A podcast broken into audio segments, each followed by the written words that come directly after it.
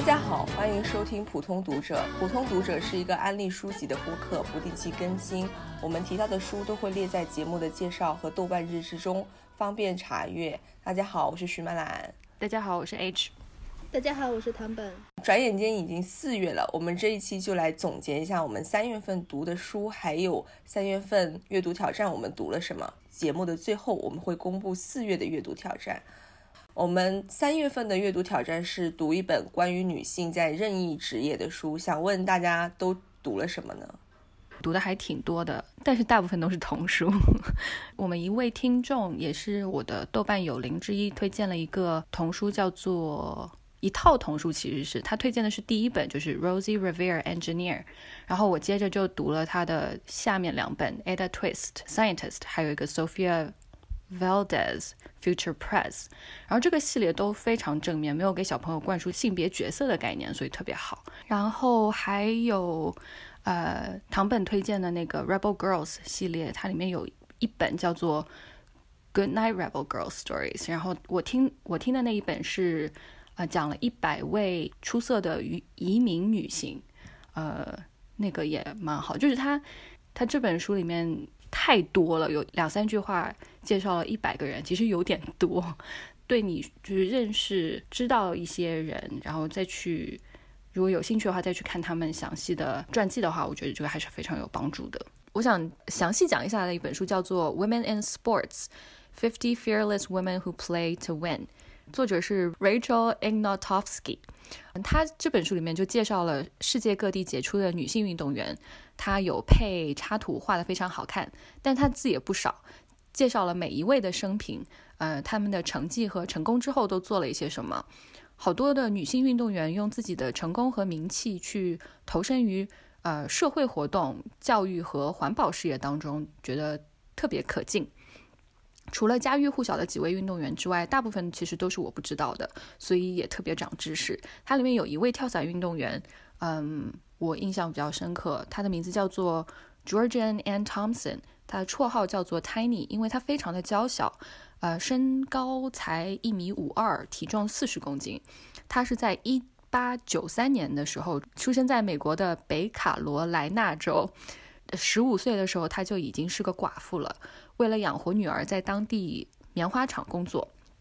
有一次，呃，有一个类似于马戏团一样的这样一个团体到他们的镇子上面，他一下子就迷上了热气球上面的表演。在他的央求之下，他成功的加入了这个团体，并且在一九零八年的时候完成了人生中的第一次跳伞。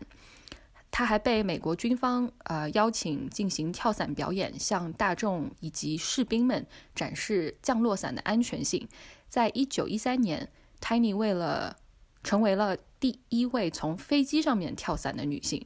第一次世界大战的时候，美国军方还聘请了 Tiny Tiny 当做顾问，向飞行员们解释降落伞的用法。Tiny 的跳伞记录奠定了美国空军的跳伞动作规范和规则。在跳了一千多次之后，她的脚踝出现了不适，所以在一九二二年的时候。也就是在他二十九岁的时候，他就退休了。呃，他是历史上非常重要的一位跳伞运动的先驱。呃，书里面还介绍了网球运动员 Billie Jean King，他是一九四三年出生，十二岁的时候开始打网球，十七岁的时候就赢得了 Wimbledon 的网球比赛的双打，震惊了所有的人。五年之后，他就赢得了单打冠军。当时男冠军的奖金是女冠军的奖金的两倍。他和另外八名女选手。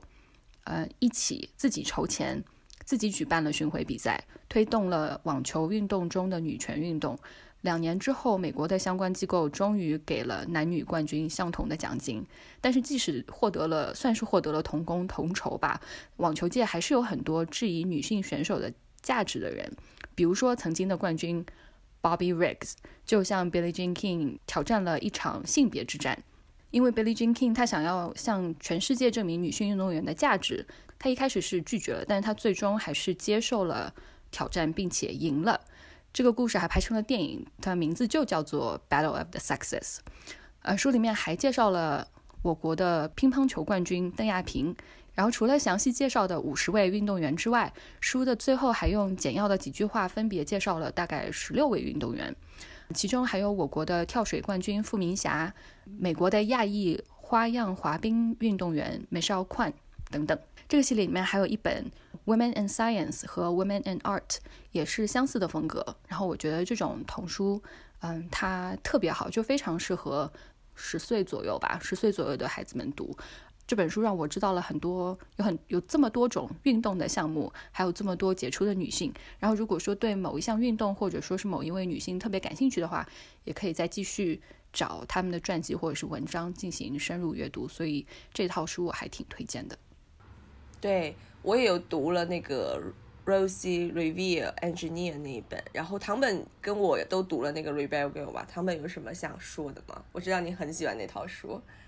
嗯。啊，对，呃，我可呃，就先说一下那个 Rebel Girls 那个吧，它呃，我读的这一套是有五本，呃，然后它这一套的系列名字叫做 Good Night Stories for Rebel Girls The Chapter Book Collection，然后这是呃这个 collection 呢一共就是五本，然后一本大概是呃一百多一百五十页以内吧，然后都是讲的是呃一些在各行。各业里面杰出的女性，然后很多是可能我们都不是那么耳熟能详的那些人物。然后这套系列我可能想先说一下，就是我当时查了一下，它好像有很多，就是它出了很多就像那种一百个故事啊，怎么它有个播客也是讲这种女性的故事的。呃，刚才那个 H 说的那一套有一个，然后还有一套是呃这个一百个故事，它是一九年被引进翻译成中文版，然后中文版的名字叫做《了不起的女孩：一百个改变世界的传奇女性》。呃，不过这个也就是。像刚才 H 说的那个弊端，就是他可能就是一百个人嘛，都以简短的那么几句话，然后就写了这样子，可能会有些不够。但是作作为亲子阅读，尤其给小朋友读的话，我觉得还是蛮有趣，起码让他们知道有这些人，然后他们如果有感兴趣的话，自己可以去读。然后我想就是说的这一套 The Chapter Book Collection 呢，它呢就是把这些故事扩展了，那它故事会更丰富一些，而且它写的会更有趣一些。但是里面一共是五本书，我是读了呃其中的四本，还有两本我现在还正在。呃图书馆排队等着。呃，先说这五本书都是什么吧。然后一本，第一本是叫做呃 Ada Lovelace Cracks the Code，就是讲那个英国数学家 Ada Lovelace，就是说他等于说是那个不是算第一位吧，但是就是那种呃电脑。编程的那种前前辈，他是这么一个人，然后后来呃有那个电脑程序是以他为命名的，然后这写他的这个故事。第二本是叫做 Doctor Wangari Maathai Plants a Forest，呃这本书是讲的是肯尼亚的一位。她算是女性科学家、环保主义者、运社会运动家。她从小从肯尼亚的那个村庄出出来，然后去肯先是上的肯尼亚的大学，后来又被保送到了美国读书。呃，当时她去美国的时候，正好是美国六十年代，这是呃学生运动啊、社会运动上非常。频繁的时时期，他也受了很大的影响。然后最后他回到了他自己的国家。呃，当时肯尼亚呢也是经历了呃独立战争，肯尼亚也成为一个独立的自由民主国家。但是他回去的时候就发现，他这个国家其实是被那个他们当时的领导人所控制的。比如说森林都被砍伐，都被卖地啊，都是呃去呃为了赚钱。然后很多人因为你森林呃被砍伐，然后你没有办法种地啊，怎么大家就非常活得非常就贫困，然后富有的是非常富有了，卖地的建。建房的贫困的就非常的贫困，他就等于说号召大家去种树，尤其是那个村庄里面的女性，教他们，给他们知识，让他们去种树，然后去改善他们的呃家里的生活环境，这样子。呃，后来他呢，就是为了保护当地的一个非常有名的一个公共的公园吧，然后就和他们的那个政府作对，嗯。然后最后呢，他当然是成功了，然后他也呢会获得了那个诺贝尔和平奖。然后这写的他的这么一个故事，呃，然后另外一本书呢是叫做《军沟塔呃塔贝伊 Masters the Mountains》，然后这个故事讲的是呃日本登山家啊，他叫做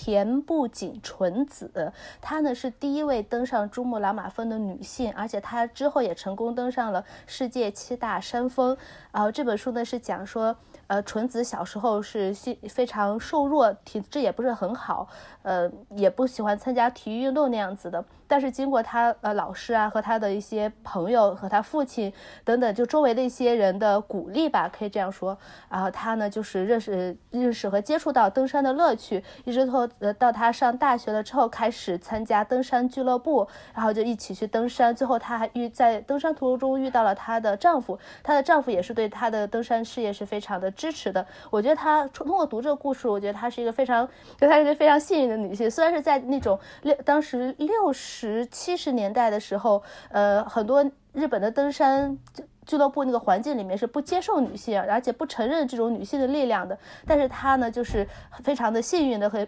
得到了很多男性的。帮助当然也有很多男性的歧视，同时也是存在的。呃，他成功的去登上了这呃这些珠峰，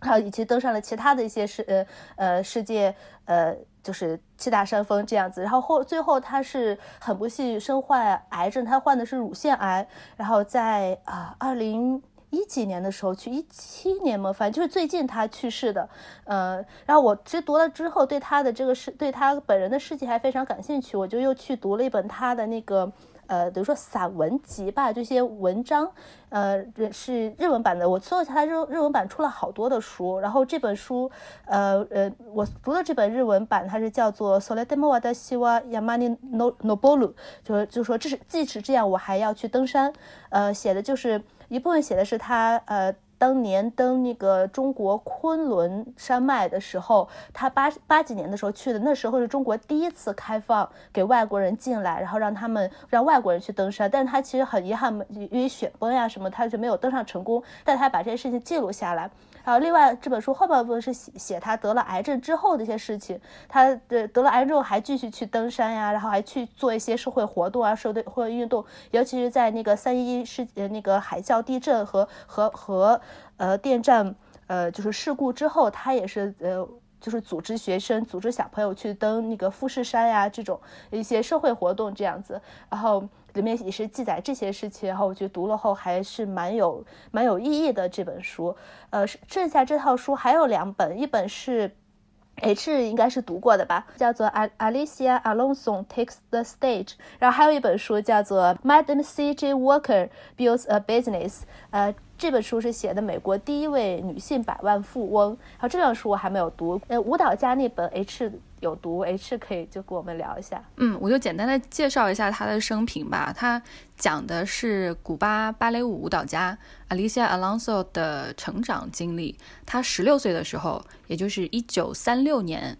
嗯，嫁给了同样是舞蹈演员的 Fernando Alonso，两个人就去。呃，纽约市追求他们的芭蕾事业。十八岁的时候，他就生下了一个女儿。之后继续在呃 American Ballet Theater 上课训练，并且得到了很多演出的机会，然后以出色的表演名声大噪。可惜不久之后，他就视网膜脱落，所以就进行了很多次的手术，被要求静养一年。嗯，就他就静养到真的是你能不动就不动就。笔笔直在床上躺着那一种，然后但是他的视力始终都是没有完全的恢复。二十三岁的时候，他重新回归舞蹈训练，并且跳了吉赛尔。吉赛尔很难。二十八岁的时候，他在古巴和 Fernando 一起成立了一家芭蕾舞公司，后来成为了古巴的国家芭蕾舞舞团。嗯，他的个人经历和坚持。是呃，首席芭蕾舞演员的榜样，但是我也不得不说，他身边，他身边的那个呃支持也是非常强大的。比如说，他刚刚开始想要到纽约去的时候，跟他家里人说，他父母是其实是非常不支不支持的。他母亲虽然不完全支持他，但是但是他也苦口婆心的去劝说他的父亲。然后到了纽约，也有亲戚接洽。然后书里面虽然没有讲说两个人。都是全职跳舞嘛，那么孩子由谁来照顾？但是肯定是有人照顾的，肯定是有人带的。然后手术之后，她的丈夫和她的父母也都非常非常的支持她，一直在她的身边。然后视力半盲了之后，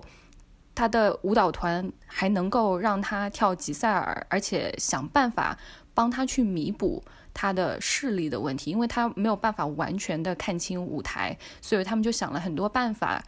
保证他自己人身安全，就是说不要掉到不要掉到舞台下面去，或者说是，嗯，帮他指引你的路线应该怎么走。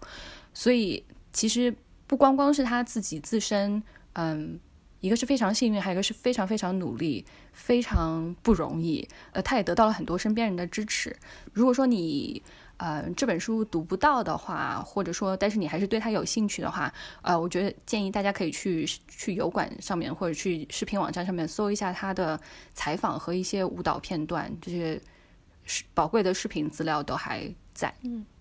对，现嗯，然后那本就是呃田部井纯子登山的那本书，漫览是也有读，对吧？对，我有读，我觉得是很适合小朋友读的一本书，而且我跟唐本的感慨是一样的，就是里面的男的，就是当然也有歧视那部分，但是不是重点嘛？但是他重点写的那些男性都非常支持他，就包括他的父亲，包括她的丈夫，就是她丈夫以前也是登山的，他们是登山的时候遇见的，但后面就是。真的就是一个贤夫的感觉，就一直支持着他，对，一直在背在他背后，对对对，就是每一个成功的登山登山者背后的一个默默支持，然后这次变终于变成一个男的了，就觉得非常感慨。嗯，我觉得这个真的是很好，而且我非常同意刚刚两位说的一点，就是我也试着读了那个一百本的一百个。女性的那一本真的太长了，我大概读了十个我就受不了了，因为基本上都一样嘛，就是这些都是成功者，然后你把一百个女性并列放在一起，又没有什么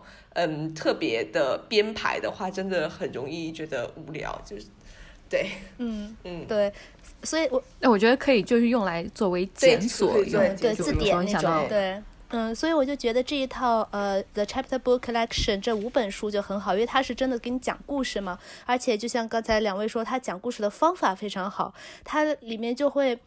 呃，那种性别的平等就意识非常的强，像刚才呃那个日本的登山者也是，我会我们就会说啊，一个成功的女性登山者背后要有一个非常贤良的男性作为在他背后支持，对。但是也有一些就是不是那么幸运的人，就像刚才那位肯尼呃肯尼亚的，Doctor Wangari Matha，他的话就是。呃，虽然他小时候，呃，上学的时候是他哥哥给他家里人提出来，因为他也是家里小孩子很多嘛，然后大家也没有出太多钱供他们读书，但是他哥哥回来就跟他妈妈说，还是要让他出去读书，这是有有一部分的支持吧。但是后来她嫁了一个呃当地呃本地的一个政治家，她政治家那位丈夫呢就非常的不理解和不支持她的工作，她丈夫会说，哦，你作为一个政治家太太，你就应该，比如说你在家看。带孩子，然后你要支持我的工作，然后你要去走走社区拉拉选票，你要去做这些东西，你为什么要跑到乡下去教别的那些乡村女性去种树？然后他非常不理解这些，最后他们俩就是分居了，最后就离婚了这样子。然后我觉得这他是也是，嗯，比较啊不幸，就是可以说在这方面来说不是很幸运的一位吧。呃，这一套书非常适合小孩子读，因为他最开始。呃，三个角色都是十岁左右吧，这样子，所以我觉得大概十岁左右的小孩子就可以读，而且男性男孩子也可以读，女孩子也可以读，嗯，我觉得是非常好的一套书，非常期待国内能引进这一套书。对，嗯，对，就是我也读了，然后艾诗也读了一本嘛。就我们都非常推荐这套书，然后接下来就聊我的主三月的主题阅读。我就是非常不推荐这本书，我选错书了。这个时候我要给大家排雷。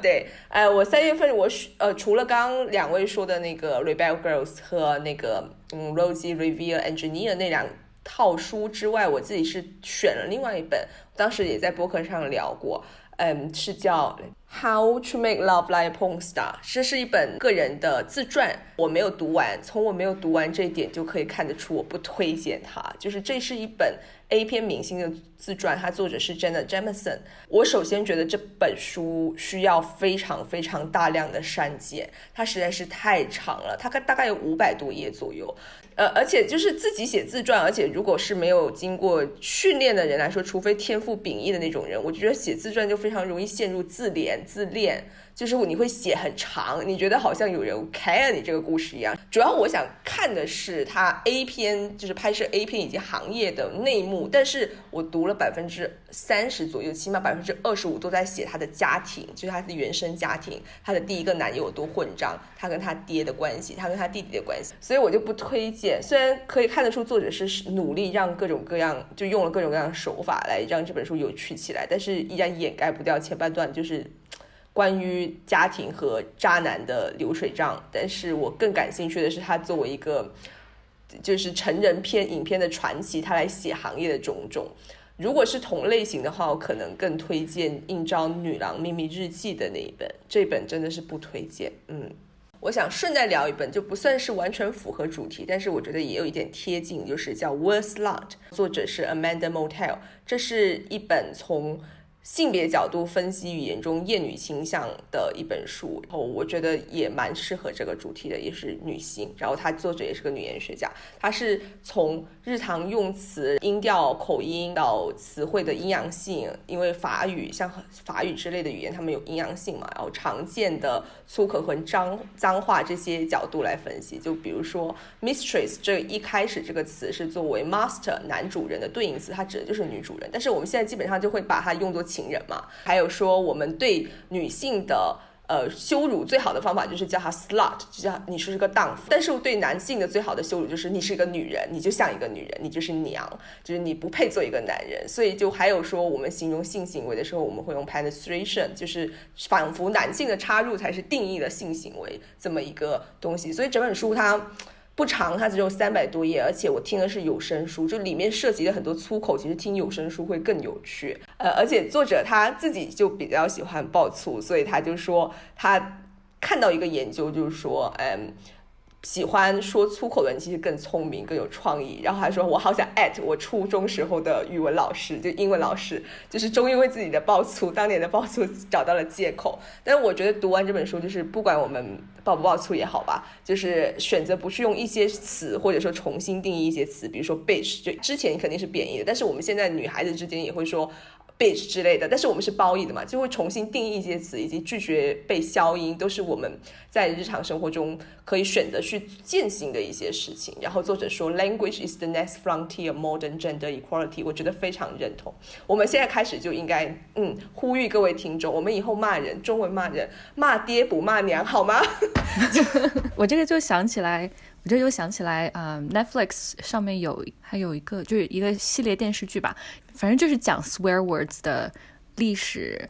然后它里面第一集讲的就是 bitch，就是说一开始的时候它就是很单纯就是母狗的意思嘛，但是后来就变成演变成了骂女性的一个词，然后到现在演变到现在，我们就 reclaim 这个单词，就不再让 bitch 这个词变成是一个。骂人的感觉，我们要把它重新收回来，就变成了一种不是说赞美，但是是一种就比较普通的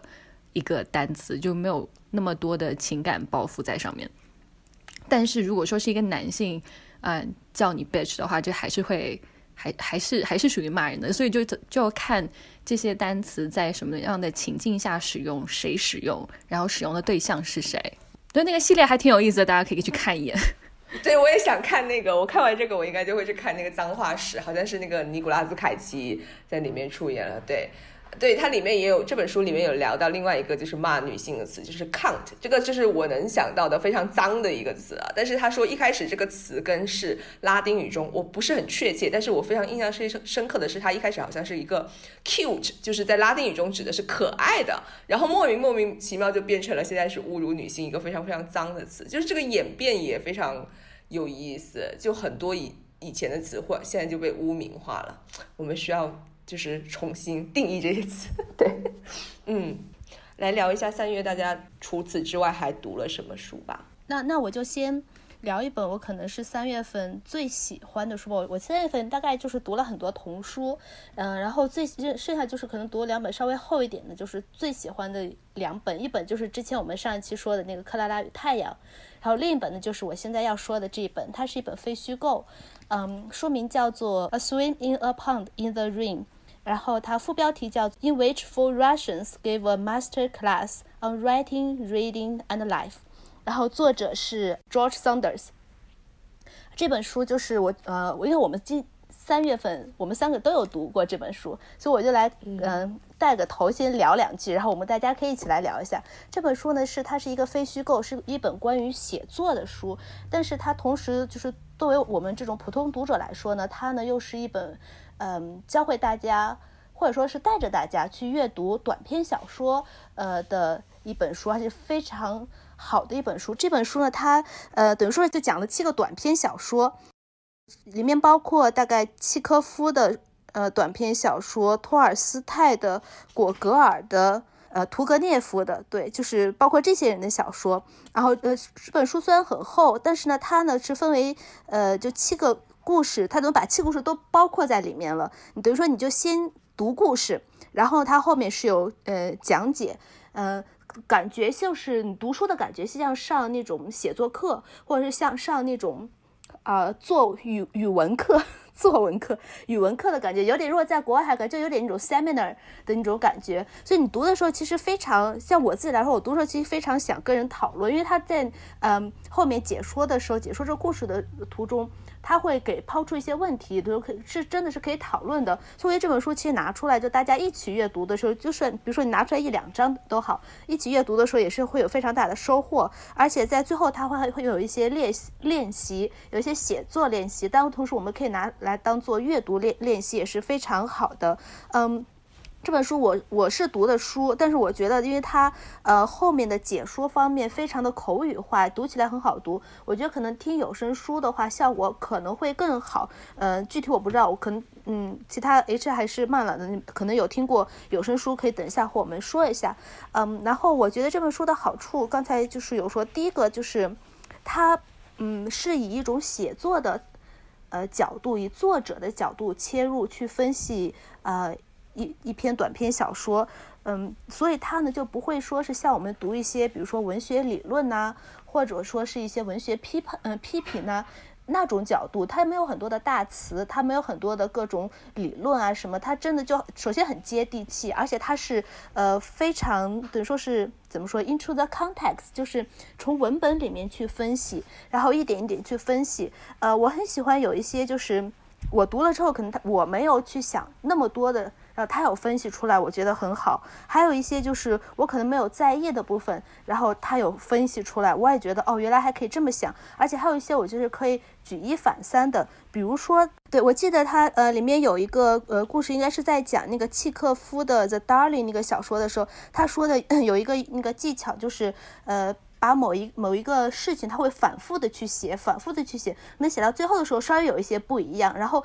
这样的以这种方法去抓住呃读者的心，然后或者是吸引去读者，让你继续去往下读。读到这里的时候，我就想到了，大概是上上一期啊，我们闲聊那期的时候，呃，我们聊聊到了台湾女作家黄丽群。呃的短篇小说集《海边的房间》里面有一篇小说是我我和曼兰还都比较喜欢的，它里面就用了类似的手法，他会把呃父亲和儿子每天早上吃早餐这个细节，他会反复的写，反复的写，但写到最后后，他会有一些不一样。呃，就就这个手法，我们可以就从这本书里面举一反三，或者你想很多其他的东西，呃，就是类似于这些，还有一些就是我觉得它里面金句也很多，就是你读后，哦，对你说你说的好，对，说的好，对，就我觉得哦，我现在可能这样想到，我肯定是就。就是，呃，说不了你这么好这种的，呃，所以对这本书，我当时觉得读的时候就是有一种那种快感。虽然它是好像也不是说是那种故事吸引人或者怎么样，但虽然它也是一个 nonfiction，一个虚非虚构，但我自己读的时候就有一种好像是获得了知识的那种快感。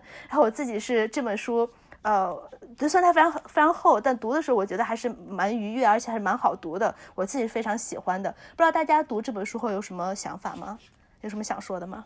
对，我就讲一下，因为刚刚唐本提到了有声书嘛，这本书反正我听的是有声书，但是我也从图书馆借了一个电子版，配合着一起读，所以我在听故事的时候，我是听的，它后面的梳理或者说是一些想法，我是一边听一边读的，因为一定要腾出手来，一定要腾出手来划京剧，就是它这本书里面值得高光的地方特别特别的多。然后，其实我觉得体验最好的是第一章《In the Cart》那一章，他讲那个故事的时候，因为他是先让你读一页这个小说，然后他对这一页进行分析和对，嗯，这个手法非常好。对，这个其实非常好。我觉得第一章是我最受益匪浅的地方，真的就像是有一个老师很亲切的在给你讲课的那个感觉。然后还有。还有我特别喜欢它里面有一段话，我给大家读一下。嗯，他说，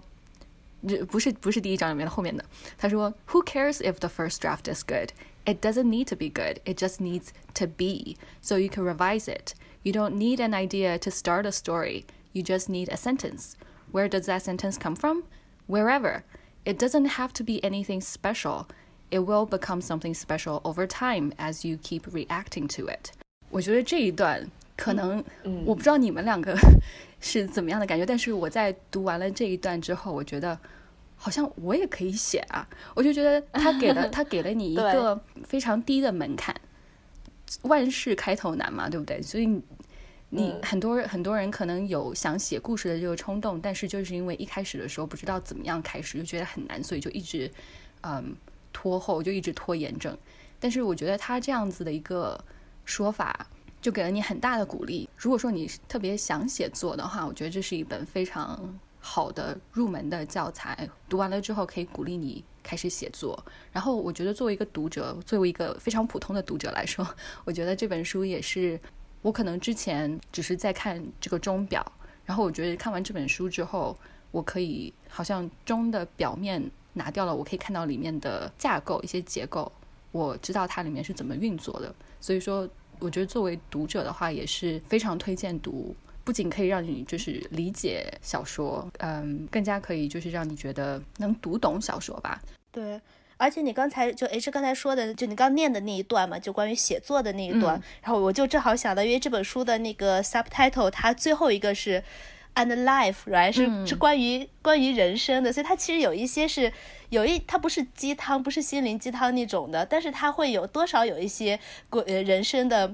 鼓励吧，可以这样说，对一种鼓励，就不管你是不是真的要去写作，然后我觉得这都是一对你你做别的事也好，反正这都是一种鼓励。然后另外一个，它里面有很多大量的他自己在写小说时候的一些失败经验呀，他以自己的失败为总结，有经验，然后去写一些写出来哦，可能应该这样子。他又说，比如他也年轻的时候不懂怎么怎么样，年轻的时候他发表一些呃小说。然后被编辑打回来说：“哦，你这根本就不是故事。”他当时就也比较年轻气盛，就觉得哼，你们就不理解我。但他后来现在再去回头看，他发现，嗯，确实这些好像是不是故事，这可能他只是一个梗，一个故事的一个梗而已。他其实真的不是在写故事怎么样。而这些这种失败的经历，或者甚至是成功的经历也好哈，我觉得也是可以给读者比较比较比较那个。呃，亲近吧，可以这样说，就就对，比较亲近，就没有把作者感觉比较亲近，他就没有把作家放在一个神坛上，他们其实都是跟我们一样的人嘛，他们也有他们的失败啊、成功啊，然后有一些他们的内心的想法呀什么的。对我非常同意两位刚刚所说的一切。它里面讲到有一个点是我觉得很有意思，他是站在作者如何写作的这个角度去讲的，所以他讲到屠格涅夫，他说，嗯，这可能是他能寻找到的跟他最契合的。写作方式，他也没有办法改变。就是像他桑德斯他自己写，他说我也想写的像这些大师一样，但是我就是没有办法。他就觉得图克涅夫他也是没有办法，因为每个人是有自己的风格，这种是他能达到他的效果最他最适合他的风格，所以他很笨拙，他很冗长，但是这种。笨拙和冗长仍然可以打动人，那就可以了。就作为艺术来说就可以了。然后我读到这里，或者嗯，的确，我也很想，就是我读呃屠格涅夫也好，就读托斯托耶夫斯基也好，我就会不断想起纳博科夫在我旁边不停的吐槽的感觉，就是他们俩怎么写的这么烂，他们俩怎么写的那么长，就是但是他依然可以打动我，这就够了，就会有这种感觉。然后我另外一个比较深刻，就是除了刚刚讲的，就是嗯，就每一个讲每个部分就会说，你作为读者，你了解到了。什么？你还想知道什么？你还觉得接下来会怎么发展？然后到这里算是故事了嘛？就真的非常非常手把手的教程。然后他会讲到说，嗯，他会讲到说，就是所有的故事都是先构建出一个期待嘛，然后作者所要做的就是回应这个期待，但是又不能百分之百符合这个期待，但是你又要符合，就是也不能从因果关系上不能完全的跳出这个期待。还讲到一个非常有意思的点，他就说，嗯。我忘记是哪一个作家的哪一个篇目，但是它里面会有很多跟主题无关的东西，不是铁库涅夫，好像是托尔斯泰，就是会有很多 digression，就是跟那个文章没有直接关系的部分。然后他就说这些 digression 是一种 counterway，就是这个我也不知道怎么译，是那个 master and man 那那一篇可能哦，master and man，对，他就说要有 counterway，不能写的太直白，就是这种 counterway。才使这个故事更好，因为虽然它跟主题无关，但是如果你没有这个部分，你就写的太直白了，你就成了一个说教，就告诉说你人要原谅别人，要帮助别人，就成了那种非常托尔斯泰本人的那种说教，但是就丧失了他作为一个故事的暧昧和复杂的一个体验。所以我非常推荐这本书，这也是我三月读了最喜欢的书。嗯，对。对，然后我我可能最后再说到那个 Master and Man 那个，我可能最后再补充一句，就是除了刚才你说的那个之外，就是啊，其实 Master and Man 那本我也不是说特别喜欢这这一篇，我可能也不是特别喜欢托尔斯泰，我觉得哎，就是但是这本这个故事来说，我觉得还是蛮有意思，因为它就是算是超出了我的期待，可能我是预期的一一些就是它的主人和他的仆人之间的关系，我可能是会预期他好像那个主主人会死，因为他那个故事里面写的主人真的就是 flag 太多了，就。读到后面觉得他就很找死的一个，但最后他却没有死掉，然后这是其实让我很意外的一个一个。呃，后面的发展，但是他其实又又很合情合理。然后这个后面，我记得他那个 Saunders 就是有说，怎么样你在写一个故事的时候要合情合理这样子。他说很多那些年轻作家，呃，就是写东西他可能会有一些点子呀或者怎么，但是合情合理这个就是 logical，呃，逻辑上面符合因果，这个就是其实是一个很难的呃一一个事情。虽然其实它看似很简单。但其实很难的。然后他又说，你要起码从句句子，你就上一个句子和下一个句子，就是一句一句一句一句这样子连下去，是要因果关系就很紧密的，呃，而不是说好像很很断，那个因果关系是断开的这样子。然后我其实就会，反正读到这我就一体会特别特别深。这个怎么说？就除了。我可能读到过一些写的不是特别好的一些小说，尤其是短篇小说，给我自己感觉就是它那个故事编织的不够密，不够紧密。就如果你说你编织故事是一个编织渔网的话，我觉得它那个渔网的那个洞就非常的大，那个鱼好都会漏出去。然后作为读者来说，你是非常不幸福，不被这个呃这个故事说服，然后这个角色你也可能不幸福，他他做的决决定以及这个故事后来发展你也不觉得幸福。只有你把这个网编得非常非常密了之后，然后。作作为读者来说哈，你可能才会去信服这个故事，然后和这个角色。然后这个密是什么意思呢？我觉得正好就是呃，我就是如果我要说它比较密或比较粗，这是非常抽象的概念嘛。然后然后 Saunders 在这书里面他就说的是非常的具体，就是一个。句子一个句子，甚至到一个词一个词的联联系和连接的紧密。还有这个呢，除了其实在写小说之外，在写非虚构，在写 essay。我记得以前上学时候，呃，老师叫我们写论文的时候，都是你一句和一句上下都是非常要紧密，你不能写废话。你如果写了废话的话，你把这个因果关系断开了话，你这个 essay 就比如说不是一篇好看的一个文章。就是说，不管你写学术 essay 也好，还是写你普通的真的那种。哎，就散文也好，都都是这样子。我觉得这个是做一个写写作，不光是写故事、编故事，作为一个写作本身来说，可能是对我们都很有，嗯，很嗯很好的一个，就是上的一节课吧，可以这样说。嗯嗯，对。刚刚唐本说的那个 Master and Man，其实我也不是很喜欢这个故事。我发现这个这里面的故事，我可能最喜欢的就是契诃夫。哦，对我也是。其他我都。对，就其他我就觉得，呃，还好，就还好。你你说的你喜喜欢就好的那种感觉。对对。所以这个 Master Man 我也没有很喜欢，呃，但是他可以看得出，就是那个 Saunders 他是讲那个，他是一个 pattern story，就是一个一个模式，就不停不停的迷路嘛，然后最后又怎么怎么样，然后他对他也说用了一大段来说这个因果关系，就关于就说真正的写文学大师，他知道如何用因果关系串起一个一个句子，然后从中创造出这个原因，就导向到哪。哪里？就真的觉得是很作者像的一种阅读方式，所以我很推荐。而且我很喜欢这本书的一点是，他可以看得出他本人非常喜欢这些故事，就哪怕我们不喜欢，但是可以看到他讲的时候，他非常喜欢这个故事，可以体会到他的激情。他就感觉他好像在用作者的方式给你安利这些故事有写的多好。比如他写到契诃夫，我记得一段话，我就读了很感慨，就是我对很多故事的那种看法吧。他写着说。呃，the true beauty of a story is not in the apparent conclusion, but in the alteration in the mind of the reader that has occurred along the way。就是我觉得很多现在的小说可能太过结果导向了，他就想要导向他想要说的那个东西，然后就是他的那个 conclusion，但是他完全忽略了作者并不就是阅读者他并不想要被你塞这么一个 conclusion 过来，你必须要在。就是我们给我们一个复杂的体验，否则你没有必要读故事嘛，你就去读就是那种宣传语、宣传稿、宣言或者那种非虚构就够了嘛。对，所以这个也是我非常感慨的一点，嗯，非常推荐这本书。以上我们讲的就是《A Swim in the Pool in the Rain》，接下来呃，H 来聊一聊你三月份还读了什么书吧。好呀，我读了一个。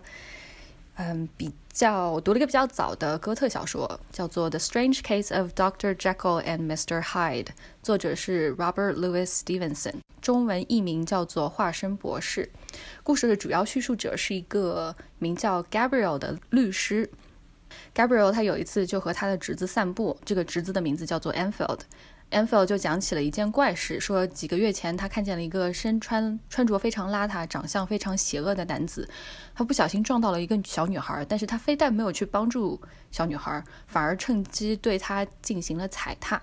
最后还是 Anfield 和几个路过的好心人上前制止了这个名叫海德的男子，并且要求赔偿。Anfield 就揪着这个男子去他家去取钱，然后这个男子就给了他一张支票，支票上的名字是 Jekyll。Jaco 是一名科学家，他是一个博士，Gabriel 就是博士的律师，所以就这么一说呢，Gabriel 也觉得很奇怪，因为律师前阵子刚刚改了遗嘱，把自己所有的财产都留给了这个叫做海德的男子。当时作为律师的 Gabriel 就说这样子不合适，怀疑这个海德是不是在威胁博士，但是博博士就跟他说，嗯，你不用担心。如今 a n f e l 讲了这样一件事情，律师就越发的觉得海德不是好人，于是又去劝说博士，然后博士博士又说，呃，我马上就要摆脱这个人了，你不要再提他了。但是后来就出了一桩谋杀案，被害者也是 Gabriel 的委托人，目击者说犯罪的人就是海德，他就和警察找到了海德的住所，他惊讶的发现海德和博士的笔记如出一辙，他越发怀疑博士一定是出于什么原因在保护海德。后来事情就越来越奇怪，博士的一个同事死了，留给了律师一封信，要他一定要在博士死了之后才能打开阅读。博士的管家也找到律师帮忙，说博士最近把自己关在实验室里面不出来，而且经常传出哭泣声和很痛苦的叫声。他们一起想办法进了实验室，却发现是海德穿着博士的衣服死了，而且还给律师留了一封信。之后，律师就接连的读了这两封信，最后才真相大白。他这个故事呢，其实讲的是一个呃人的两面性，天使与魔鬼是否能够共存？一旦让魔鬼尝到了自由的甜头，你还有没有办法继续控制魔鬼？你魔鬼的一面是真实的你吗？然后作者呢，他另外一本小说《金银岛》，大家可能听名字都比较熟悉。这本《化身博士》，他首次出版于一八八九年。才大概一百四十四页左右，是哥特小说的经典作品之一，语言也不是很难，推荐给喜欢哥特小说的读者们。对，听起来很有意思。你说的时候，我直接就 mark，因为我就因为我最近是一直比较想读哥特小说，尤其是这种古典哥特小说，我觉得蛮有意思的。嗯，而且我特别喜欢他一开始就是那种，就是坊间有这样一个传闻，然后就很有，我就很喜欢读这样子的故事，很有意思。我接下来想聊的，就是我三月份读的一本书，是我自我感觉非常适合改编成音乐剧的女性小说奖长名单的时候聊到的那本《The Transition Baby》，作者是 Tori Peters，然后这也是第一次 Trans Woman 入围这个女性小说奖。呃，这本小说关注的也是 trans 这个群体。小说围绕着三个角色：Race 他的女朋友、前女友 Amy，Amy 的现老板呃 Katrina。然后小说的标题 The Transition Baby，它就。概括了小说的两大主题词，一个就是 detransition，也就是去性别转化。去性别转化指的就是通过社会、法律、医疗手段终止或者扭转跨性别身份的这么一个过程。而故事中，Amy 她就是经历了一些事情之后，她觉得她要 detransition，她觉得做男人更简单，就是做男人更好，或者说她没办法再做女人了。然后她跟 Rice 的完美生活也因此土崩瓦解。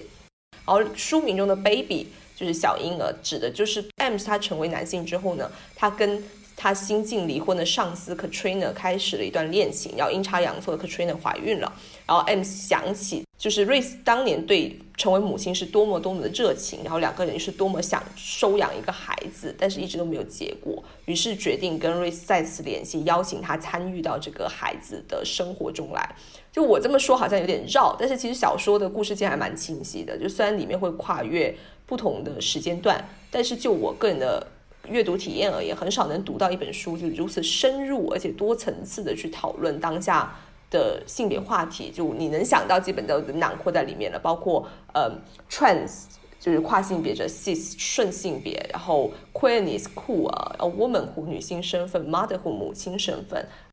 然后小说就特别擅长把这些性别关系中种种微妙的地方展现出来。嗯，比如就书中两个女性，就一个是即将成为母亲的 Katrina，然后一个是希望成为母亲的 Race。但是母亲这个身份对于就顺性别的 Katrina 来说，就是一个预设的必须要完成的事情。反倒是你不想成为母亲，你需要给出理由，就你为什么不想要孩子。而另外一边 Race 这样的跨性别女性，她想要成为母亲，她就必须提供理由，我为什么想成为母亲，我为什么会成为一个好的母亲。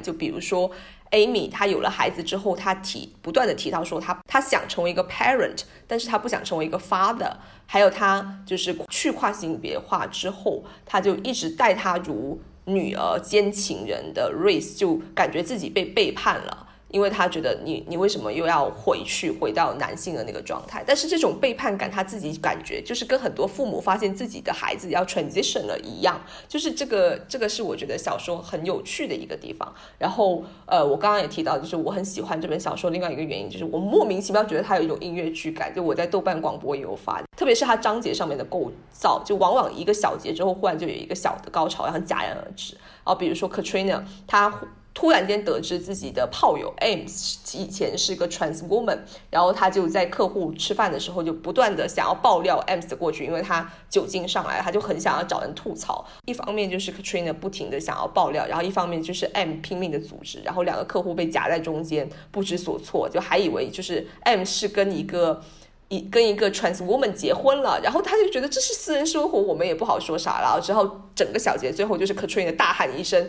就是 I'm used to be a trans woman，然后我就忽然就停了，然后我就一想想，这就是很好的一个音乐剧的的桥段，就是完全就是这种桥段。当然，我也有想诟病的地方，就是嗯，这个小说的文笔比较一般，就大部分的情节都是通过对话或者各个角色的内心活动来描述的，就有的部分读起来有点像作者通过这些角色来科普一些东西，但怎么说，我觉得还是蛮。我还是蛮喜欢这本小说的，而且我觉得我们需要更多这样的文本，才能更好的去写得更好嘛。现在只是一个起步，所以我很期待这个作者接下来的作品。嗯，接下来轮到唐本来讲一下，你三月份还读了什么？我三月份的话，那我就接着刚才那本非虚构，我再说一本非虚构。这本其实我们上次闲聊的时候，我有多少提到一点。这本书是叫做《How to Change Everything》。The Young Human's Guide to Protecting the Planet and Each Other。然后这本书我之前那个也提到过，还有这本书是，呃，也是一个童书，就是面向小朋友的，尤其是青少年的那种关于环保类型的书。这本书我觉得后来读完了之后，我觉得很有意思的就是它，首先它的那个预设的读者就是年轻读者啊，所以它的那个写作口吻就是给小孩子讲故事的那种感觉，这是让我很不喜欢这本书的一个原因，就是让我自己读不下去的原因。我不喜欢那种把把我当小孩子那种书，然后。当当然，我肯定不是他的预设读者，所以我喜不喜欢那没有太大的关系。但是这本书，我觉得对于那种呃，就是小朋友来说的话，我觉得是非常好的一个科普类的。尤其现在，如果这些小孩子们对于这种环保，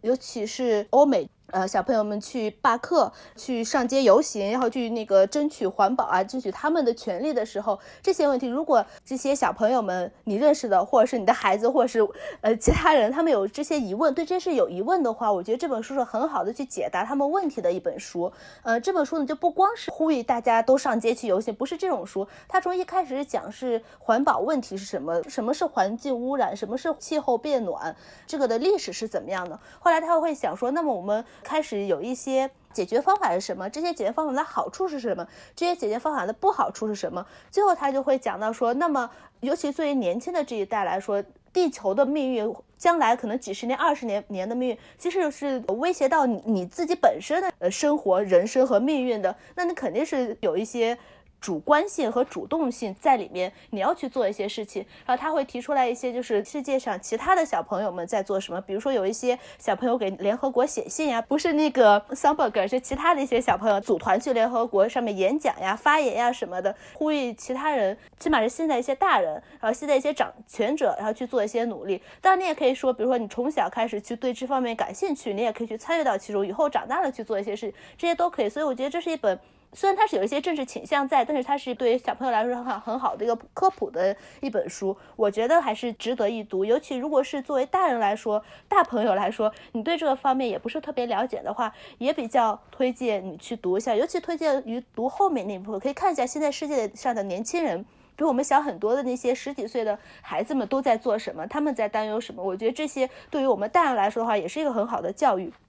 说到这本书的时候，我正好前两天听了一个播客，我觉得这播客还是比较值得推荐的。这个播客是叫做《不成气候》，这一期等一下我们我们会列在那个节目简介中。这一期叫做《熊孩子拯救世界》，愁气候少女看气候公正。这是两个主播聊 Greta Thunberg，因为前两天出了一个纪录片《我是格雷塔》，它是围绕着这个，然后去展开了讲了一下，呃，什么叫做气候公正，以及我们面临的哪些。不公正，比如说环境难民啊，以后的一些环境问题啊，对于世界呃国家上面造成的问题啊，我觉得这个方面还是可以值得一一听的。它里面给出了很多的一些数据啊，他们去找了很多的资料这些。除此之外呢，因为刚才提到了那个格雷塔。啊，我觉得就是他写的那本《No One's Too Small to Make a Difference》这本书，这个小册子吧，我觉得也是可以读。不管你是支持他也好，反对他也好，起码你可以要听一下他到底在说什么。然后这本书呢，就是把他的言论也好，以及他在网上发帖也好，集合在一起，出了这么一个小册子，也是很容易读的。而且其实他翻来覆去说的都是那么多，但是我觉得对这个话题感兴趣还是比较值得去读的。所以我觉得这本书还是蛮推荐的。嗯，轮到 H 了。嗯，我接下来要讲的是两本书，但他们都是一个系列里面的，而且每一本都不长。嗯，这两本书叫做《Love That Dog》和《Hate That Cat》。嗯，作者是作者是 Sharon Creech。第一本书《Love That Dog》，这是一本像课堂笔记或者说像日记形式的小说。翻开书的第一页就是小男孩 Jack 他在九月十三日的日记，上面写道。I don't want to because boys don't write poetry, girls do。七天之后，他又写道：“我试过了，写不出来，脑袋空空的。”又过了六天，他写道：“如果能把红色的独轮车和白色的鸡都写成诗的话，那什么都能写成诗，只要你能把句子。”变短，于是他就写了一个关于蓝色汽车的小诗，然后老师就给他提出了修改建议。他们学了布莱克的诗《Tiger Tiger》，他就依葫芦画瓢套用了这个格式，写了另外一首关于蓝色汽车的小诗。老师说要打印出来贴在墙上，让大家都看到。嗯，Jack 说好的，但是请帮我匿名。后来老师要求他们写写他们的宠物，Jack 说他没有宠物。以前家里面养过一只小黄狗，叫做 Sky，自己非常喜欢它，但是它遭遇了不幸。他也写下了小黄狗的故事，很伤感，也很令人感动。就这样一来二去，说是不喜欢诗歌的 Jack 写了好几首被贴上墙的诗。他一开始要求要要匿名，后来跟老师说别忘了写上我的名字。他还有了自己喜欢的诗人，然后给他写信。最后诗人真的来了，来到了学校，见到了他。在阅读过程当中，你能感觉到这个。笔记或者日记可能是会经过老师批阅的，因为 Jack 经常会提出一些问题，也会引述老师的回答。每个章节都非常非常的短，而且都是诗歌体的排版。作为一个读者，尤其是我这种不怎么懂读诗的读者，嗯，我们跟着 Jack 一起学习怎么写诗，什么是好诗，你为什么喜欢这首诗等等。反正读完，我觉得。好像写诗也不是很难嘛，诗也可以很亲民呀，就就有种兴致勃勃想要写诗的冲动。这本书的续集就叫做《呃黑大 cat》，嗯，这本书里面的 Jack 就继续漫游在诗歌里，进一步的学习了怎么欣赏诗歌，怎么写诗。个人爱好上，他从讨厌猫到喜欢猫，延续第一本书的风格，略微有一点悲伤，但是整体都是暖洋洋的。我觉得适合阅读这两本书的人群非常的广。啊，比如说养过宠物的，或者说或者说正在养宠物的，喜欢诗歌的，或者想要喜欢诗歌的，喜欢看温情的故事的，或者是喜欢儿童文学的，我觉得都可以读这两本书。听起来好可爱哦！而且你刚才说，对于那种学，也不是说学习写诗吧，起码去理解诗啊，还有去阅读诗啊，就是非常有帮助。我觉得就让我非常想去读这本书，因为我之前买了一本书，就是啊，有有一本很红的那本书是叫做什么像教授一样阅读小说嘛？嗯，对。然后他有一个出了一个类似的一本书，叫做像教授一样阅读就读诗。嗯，我买了一本，应该是一个作者，我忘记。但是反正我买了一本就是类似于这种书。我当时读的时候就是读不下去，就觉得很干巴巴的那种，然后也没有让我产生对诗歌的兴趣也好，我对诗歌的乐趣也好。但是这本书我觉得肯定会非常有意思，然后我就把它。mark 一下，我就最近我要去读它。对，我忘了说这本书应该是可以归类在大概 middle grade 的样子，算是童书了。好，那接下来就是我三月份读的另外一本书，是叫做《A Sport and a Pastime》，然后作者是 James Saunders。忽然从童书这么少儿皆宜的话题，就跳到我这一本。嗯，我这本是可以说是一种。算是 erotic writing，就是那种情色情色小说。它中文版翻译成一场游戏，一次消遣。小说写的是六零年代的法国，叙事者我在巴黎邂逅了四处游荡的耶鲁辍学生 Philip Dean，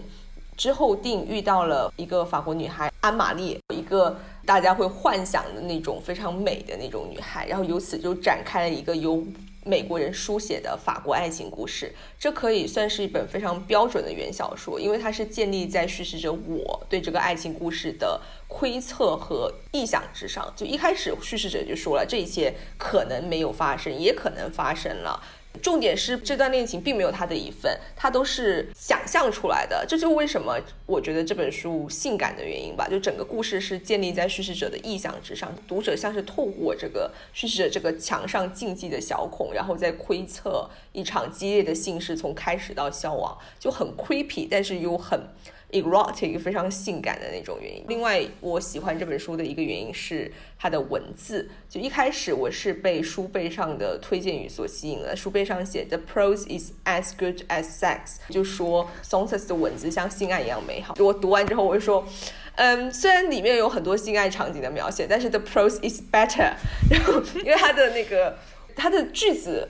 就是它句子很短，但是莫名其妙有一种绵延悠长的感觉，非常精美，就好像读起来好像一块碎片在阳光下会折射出银色的光。有人赞他，就说他的 sentence by sentence he is the best。这里我就读一小段。None of this is true. I've said all tongue, but it could easily have been old there. I'm sure you will come to realize that. I'm only putting down details which enter me, fragments that were able to part my flesh. It's the story of things that had never existed, although even the faintest doubt of that, the smallest possibility, plunges everything into darkness. And only one who ever reads this should be as resigned as I am. There is enough passion in the world already. Everything trembles with it. Not that I believe it shouldn't exist, no, no, but this is only a thing reflecting silver which somehow keep catching the lines。其实 erotica 也是一个很受欢迎的 genre 嘛，但是写的好的 erotica，、嗯、尤其是文笔这么优美的 erotica 非常非常的少，所以，嗯，这本书我看起来也很感兴趣，嗯、想要去嗯读一下读一下。对对啊，我也是被就你说那个文笔吸引了，嗯，然后想去想去读一下。对啊，故事我觉得就还好，我对故事不是故事对故事就还好，对。那如果说大家选择读这本书的话，就可以勾掉我们读一本性感的书这样这个这个 tag 了。对我就是勾掉了这个 tag，因为我觉得真的就是有点变态，因为这个叙事者不该出现在那么私密的情节中，但是他又可以如此私，就是详细的写出来，所以就是显得。变态，它是有性感。我说我像个变态的案例这么说。想说这种变态的话，就真的让我想到古奇人一郎，但我不觉得古奇人一郎性感，所以尤其是那个偷窥的话，就就是让我想到那个叫什么钥匙。对，钥匙里面她不是她丈夫是放任他妻子和呃他医生两个。偷情，然后她丈夫去偷窥，你知道，它里面就会写到这一点。我觉得这这很变态的一个，但是我一点都不觉得很性感。对他的变态不会很性感，他的窥视就真的是那种变态的窥视。我最近刚好读了他一本短篇集，叫《怪奇幻想俱乐部》，是那个古奇润一郎的一个短篇集。嗯，那本书我就顺带提一下好了，就是它是五六个短篇集吧。我觉得不是像后来的作品那样成熟，但是就是非常贯穿始终。他就是非常喜欢写窥。视这个主题，就偷窥别人干什么事情，偷窥别人杀人，就是他很喜欢写这个主题，但我不觉得他性感，的确，我也不觉得他性感。就是说到这个古清然和性感，然后唯一唯一觉得有可能的话是，他有一个短片叫做《刺青》啊，应该是一个老者吧，给一个就是年轻的女性背后刺青，他就写了这么一个。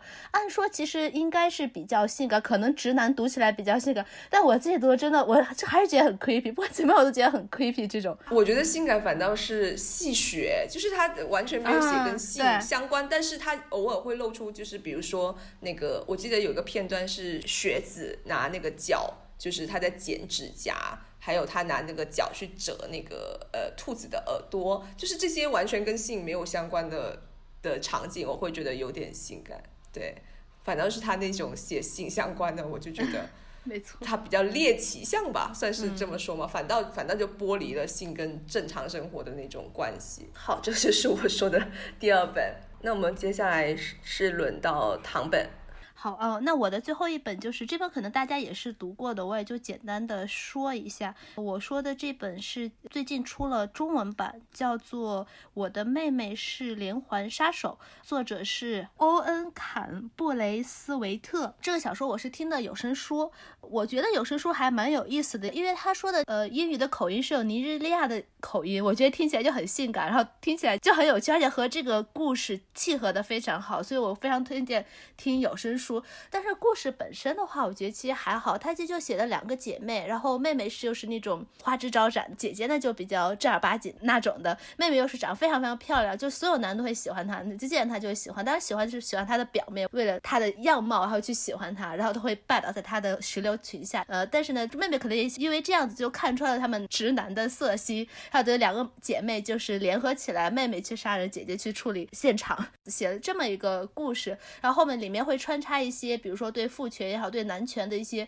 反叛，然后甚至有一些历史上的社会和政治问题，呃，我就觉得怎么说，这本小说它是有有比较出彩的，可以这样说，但是不是我特别喜欢的那一类小说，它可能有点太过玩技巧或怎么样。它你这个故事的写法结构就好像是拼贴一样，它也不是一个直线的那种线性叙事，它是那种拼贴起来的故事，呃，这个方面比较有意思吧。但总体来说，我觉得就还好，好像没有说特别。特别特别的好，但可能也没有特别的不好。也而且在对于这个姐妹两个人的这种关系的写法，我也不是特别的喜欢。尤尤其是我们之前也说过，读过 Daisy Johnson 的 Sisters 那本书之后，我会更喜欢那一类的姐妹关系的写法。这边写的好像有点太，他会写出来一些两个女性，尤尤其是一个长得好，一个长得不好之间那种妒忌，就有点就塑料姐妹花那种感觉。我尽量避免去读这些方面描写，因为我觉得不是特别有意义的这种描写。但是他写这一点呢，书里面对于这个推动情节来说是非常有意义的，所以我能理解他是为什么这样写。但是反正有一些我会诟病，但整体来说，我觉得还是蛮适合一读的，很有趣的一个阅读体验。而且他出中文吧，我倒很好奇他中文的那个翻译是怎么样的。我知道大家好像好像也都读了这个书。对我一开始是买了中文版，但是后来因为唐本的推荐，我其实最后是听的有声书，就是的确带口音真的太可爱了。我喜欢一切的带口音的那个 音乐，就觉得很可爱。而且我觉得读完我的感觉就是这是一个完成度很高的书，就是虽然我不是特别喜欢它，但是它完成度的确很高，很流畅，很好读。我觉得非常适合拍成电视剧或者电影的感觉。对。它其实你如果说要读的话，也读起来非常快，因为它每个章节都非常短，而且它语言也非常的简单，也也挺流畅的。然后你就会一直想知道接下去发生了什么，然后就会一直往后翻。所以说，大家如果说听不到有声书要看书的话，我也还是蛮推荐，我觉得还可以的。嗯，这本书它的一个创作的背景就是这个作者他其实自己在写一本小说，但是。这一本小说，他可能遇到了创作上面的一个瓶颈，他不喜欢这个创作的过程，他就有一天突然心里面有这样子的一个故事在酝酿着，之后他就说好，那我干脆给自己放个假，他就花了三个月的时间把这本书写出来了。他说他在写这本书的时候，他不是为了就是讨好市场，或者说觉得这本书可能会。大卖或者怎么样，他没有这方面的考虑，他只是觉得他需要发泄一下，他是完全为自己而写，然后就花了三个月把这本书写出来，没想到反而大卖了，所以说还嗯，这个背景还挺有意思的。对书我也同意，比较挺爆米花，但是想要看一个好的故事的话，我觉得还还可以可以看。对，嗯，我最后一本书叫做《Yoke》。呃，作者是 Mary H K Choi。这是一本比较新的书。嗯，故事的主角是 June 和 Jane 两个姐妹，她们的父母呢是第一代移民，从韩国到了美国，住在德克萨斯州。June 是姐姐，非常的乖巧听话，学习成绩也很好，工作之后事业上也非常成功，经济上也非常的富裕。妹妹 Jane 比姐姐小三岁，还在学校，有时候去，有时候不去，个人感情方面也是一团乱麻，有进食障碍方面的问题，但是都一直不肯去面对。总之，她是一个还在摸索成人世界的年轻女孩。两个人相差三岁，小时候还比较亲密，长大之后就渐行渐远。虽然是姐姐把妹妹一起带到了纽约，两个人还是生活在同一个城市，但是是那种能不见就不见的关系。直到有一天，Jane 知道了姐姐得了癌症，她就决定帮助姐姐渡过难关，顺势搬进了姐姐的家，两个人又住在了一起。嗯，回到了德克萨斯州看望父母的时候，瞒着爸妈不透露姐姐的病情，同时帮助姐姐为切除子宫手术做生理和心理上的准备。除此以外，还有很多成年人需要面对的更加复杂的问题和原因，让两个姐妹又纠缠在了一起。Jane 就逐渐的理解了她的姐姐，理解了他们的妈妈，理解了他们所做的一些抉择。这本书的故事其实情节非常简单，也不是主要的，最主要的是姐妹两个人的人物和两个人的关系的塑造。过掉半本书之后，这两个人的人物形象就非常鲜明了。你会深刻地体会到两个人都不太喜欢对方，但是由于血缘的关系又被绑在了一起，那种家庭成员之间特有的特殊的感情。最后两个人都有所变化或者有所成长。另外，你还会了解到他们的父母和他们移民的故事。书里面穿插了很多流行文化，比如说有一大段姐妹两个人讨论美剧《Gilmore Girls》的片段，篇幅比较可观。从人物关系和呃人物的对话上面来说，两个姐妹让我觉得是一个亚裔移民版的《Fleabag》。尤其是 June 作为姐姐，太像《Fleabag》里面的 Claire 了。两个人的对话也有机智和嘲讽的交锋，然而对外的时候又可以统一战线。所以，如果说你喜欢那种 character-driven 的小说，我就很推荐这本书。好，嗯，轮到我的最后一本了。我最后这本也算是在大陆的来说是算是一本新书吧，因为是今年二月份后浪出版的，叫做《捅穿跟踪狂杀人事件》。我读的是台译本，就是叫《被杀死三次的女孩》。这个捅川跟踪狂杀人事件是发生在一九九九年日本崎玉县捅川市的一个杀人事件，一个女大学生朱野诗织在车站前被人持刀刺死。这本非虚构呢，就是作者清水节对案件的调查。我更喜欢台版的标题，就是被杀死三次的女孩，这也是这个受害者父亲的原话。失之的确是被杀死了三次，一次是被他控制狂的男友，就视他为所有品般任意辱虐、威胁、骚扰；然后一次是被冷漠、消极对待的警方。因为案发之前，他们其实一家人已经去报过一次案了，但是警方称这个为男女纠纷，一笑了之，甚至还说你收了男人这么多礼物。还这样子，男人怎么可能不生气？最后一次是被沦为警方走狗的主流媒体，就根据警方的资料，轻易就把受害者定调为拜金酒女，就强调死者是戴着 GUCCI 手表，然后穿着迷你短裙。正是因为这个 GUCCI 手表、迷你短裙的描述，使得作者清水节心生疑惑，还是说为什么警方跟主流媒体的报道会如此强调的这一点？他是想要。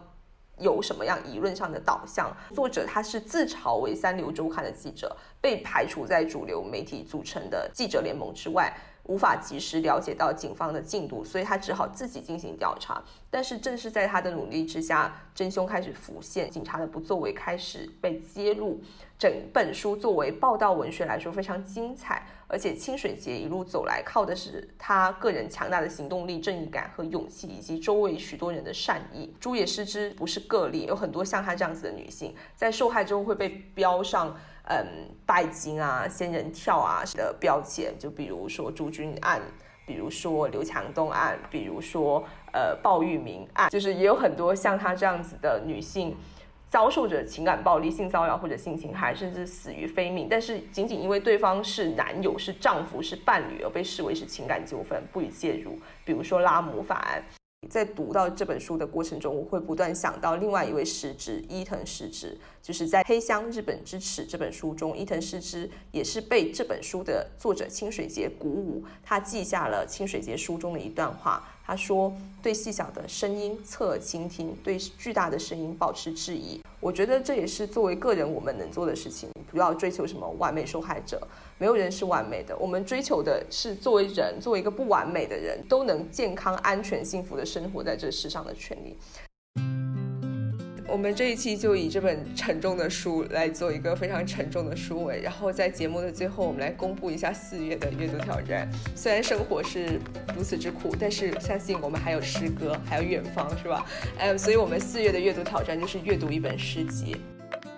呃，听完这一期节目，听众朋友们有没有被我们安利到哪本书呢？有哪些书是你读过呢？也欢迎在节目下方跟我们留言，跟我们沟通。本期节目就到这里了，再见，拜拜，拜拜。